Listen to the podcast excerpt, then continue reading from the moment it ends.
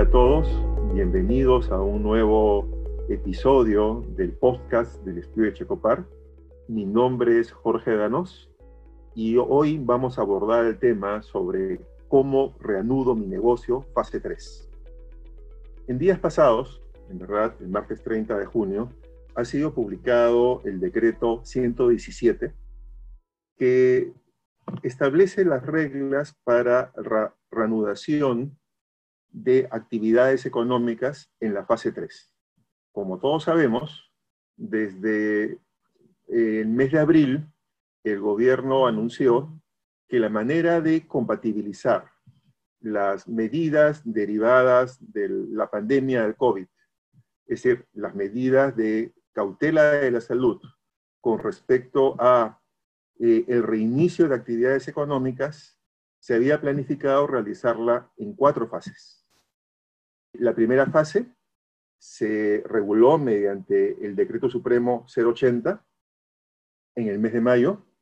La segunda fase se reguló en el mes de junio mediante el Decreto Supremo 101. Y esta tercera fase se ha regulado, como he comentado, mediante el Decreto Supremo 117 para que comience prácticamente en el mes de julio. ¿Qué diferencia esta tercera fase de las anteriores? lo siguiente. Para que las empresas, aquellas que estaban consideradas que deberían reiniciar en la primera fase sus actividades, cumplieran los requisitos, en primer lugar, las empresas tenían que elaborar su plan de vigilancia y control eh, respecto al COVID-19, ¿verdad?, para los trabajadores. Y ese plan tenía que primero someterlo a aprobación del respectivo sector al cual estaba vinculado la empresa, este es el Ministerio de Transportes, el Ministerio de Vivienda, el, Ministerio de la Producción, etcétera. Primero, someterlo a su aprobación y luego de ser aprobado por el sector que revisaba si en verdad la empresa estaba entre las actividades permitidas en la primera fase, tenía luego que acudir al Ministerio de Salud para someter su plan, su mismo plan, al SISCOVID, a este sistema, en buena cuenta, para publicitar su plan y para que pueda ser objeto de fiscalización. En la segunda fase, esto es, vamos a las empresas que tenían que reunir en la segunda fase, a partir del mes de junio, se, suprimió en buena cuenta la obligación de acudir al sector, porque la experiencia fue que se había convertido en un cuello de botella, era 10 veces superior el número de empresas que solicitaban la autorización que las que finalmente fueron autorizadas por los sectores. Por tanto, ya no era necesario acudir al sector, la regla fue que solamente había que acudir al Ministerio de Salud. En un primer momento había que acudir al ministerio y obtener y esperar a obtener su autorización. En un segundo momento se dictó una norma del propio Ministerio de Salud a mitad del mes de junio que simplificó de alguna forma u otra. ¿Por qué? Porque suprimió la autorización a cambio de que las empresas tuvieran que ingresar a la página web del ministerio y de alguna manera incorporar, llenar los campos de la respectiva página web con los datos del plan de la empresa de seguridad en el empleo. Eso sucedió hasta la segunda fase. ¿Cuál es la novedad de la tercera fase? La novedad es la siguiente, que claro, ahora hay otras actividades económicas autorizadas, como la construcción, proyectos en general, ya no hay, ya no está limitado a determinados aspectos, el comercio, las tiendas en general, aunque con un aforo al 50%, los restaurantes también ya no solo por delivery, sino también ya con atención directa con un aforo del 40%, el servicio de comercialización, los servicios de transporte de pasajeros, el transporte aéreo solo en buenas nacionales, el transporte aéreo especial turístico, servicios de aviación en general, servicios de mudanza, servicios de alojamiento en general, servicios de edición de libros, en fin, toda una relación que estoy seguro los que me escuchan pueden leer de este decreto supremo 117. Pero ¿dónde está la novedad en materia de trámite para poder iniciar? En lo siguiente, que ya no se requiere ese plan que antes había que solicitar autorización ante el ministerio, se suprimió.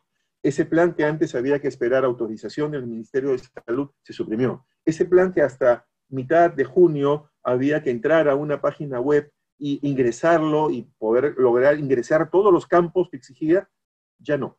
Ahora es suficiente que el plan de la empresa sea remitido por vía correo electrónico a una dirección del Ministerio de Salud que se establece en la norma y ya se entiende automáticamente autorizada la empresa, tanto las de la tercera fase como los de la primera o segunda que todavía no hubieran solicitado autorización.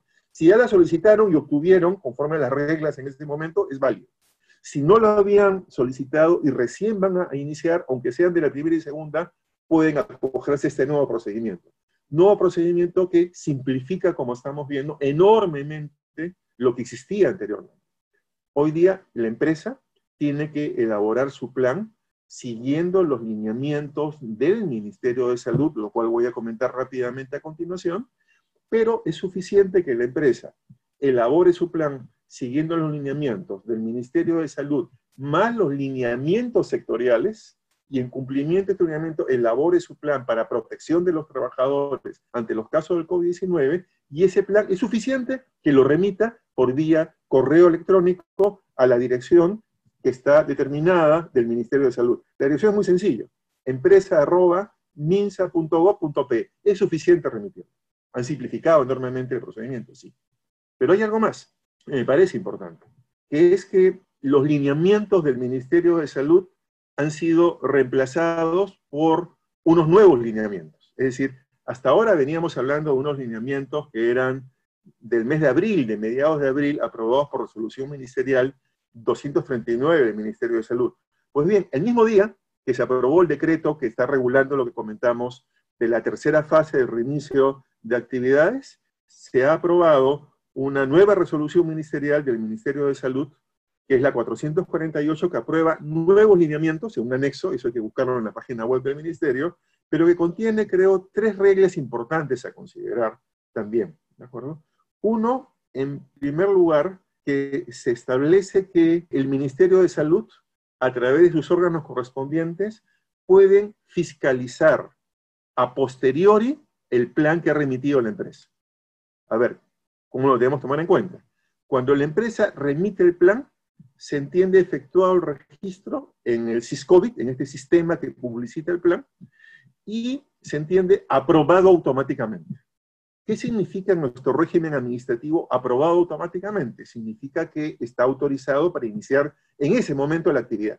Remite el plan y, ya está autorizado para iniciar la actividad. ¿Qué significa aprobado? Que tiene ya la facultad legal. Pero en verdad, como sabemos, una aprobación automática no es sino una comunicación. Yo, empresa, comunico que ya tengo mi plan, lo remito y se somete, se somete a una evaluación posterior. Y eso es lo que está regulando esta resolución 448, decíamos en primer lugar. Está estableciendo que eh, la oficina correspondiente del Instituto Nacional de Salud, que se, cuya sigla es Censopaz, ¿de acuerdo? Eh, a esos planes que la empresa ha remitido les puede hacer una fiscalización posterior y puede verificar si la información es correcta si, o de lo contrario, si es que hay de alguna manera información incompleta información falsa o información auténtica. Y en esos casos, esta oficina, esta dirección del Ministerio de Salud, lo que puede hacer es dictar una medida correctiva ordenando la suspensión o cancelación del registro de ese plan. ¿Qué tendrá como consecuencia? Que la empresa deberá suspender sus actividades. De lo contrario, podrá ser sancionado por los organismos de fiscalización, como es el caso de Sunafil, o incluso cerrado por una municipalidad. Es importante tenerlo presente. Uno segundo tema también importante de esta resolución ministerial 448 es que precisa cuándo hay que actualizar el plan. Y esto es importante ¿por? Porque una anterior norma, esa que dijo ya no se requiere aprobación del ministerio, sino que se ingrese la información del plan en la web, dijo que había que actualizar mensualmente, pero no dijo cuándo. Y esto generó preocupación, obviamente en algunas empresas. Cada mes tengo que ingresar. No, no, no. Ahora esta resolución ministerial 448 ha aclarado que solo se actualiza siempre que la empresa haya añadido una nueva actividad aprobada en una nueva fase o se haya producido una modificación en los procedimientos obligatorios eh, del plan de prevención o para el regreso e incorporación del trabajo de los trabajadores. Es decir, Casos muy específicos, ya no hay que actualizarlo mecánicamente, eso se precisó, felizmente. Y un tercer tema es que eh, se dispone que tiene que haber un registro de denuncias para que los trabajadores de la empresa puedan acceder a ese registro informático para denunciar si, si consideran que hay información falsa o no auténtica vinculada a la seguridad en la salud de los trabajadores. De tal manera que esa denuncia puede ser de conocimiento tanto del órgano del Ministerio de Salud que tiene que aprobar el plan, como a su vez de conocimiento de los órganos de fiscalización laboral como el SUNAFIL. Esto es la novedad en el plano de la regulación del Ministerio de Salud, además de, repito, la muy importante, que es que los lineamientos para la vigilancia, prevención y control de la salud de los trabajadores con riesgo de exposición, que son la base, junto con los lineamientos sectoriales, ya no están en esa resolución de mitad de abril, la 239, sino que ahora figuran como un anexo de esta resolución 448. En conclusión, en buena cuenta, en esta, con motivo de la regulación de las actividades que pueden iniciar en esta tercera fase, esas actividades y las de las anteriores fases que no habían obtenido autorización, cuando quieren reiniciar, hoy día las empresas, el requisito esencial sigue siendo contar con su plan, en buena cuenta, ¿verdad?, para la vigilancia, prevención y control de la salud de los trabajadores, pero ese plan ya no requiere ser aprobado por el sector, ese plan ya no requiere ser aprobado por el Ministerio de Salud, sino que es suficiente que lo remita al correo del Ministerio de Salud al que hicimos referencia, a ese que es arroba, a ese que es empresa arroba minsal.gov.pe y simplemente podrán iniciar con cargo a una fiscalización posterior.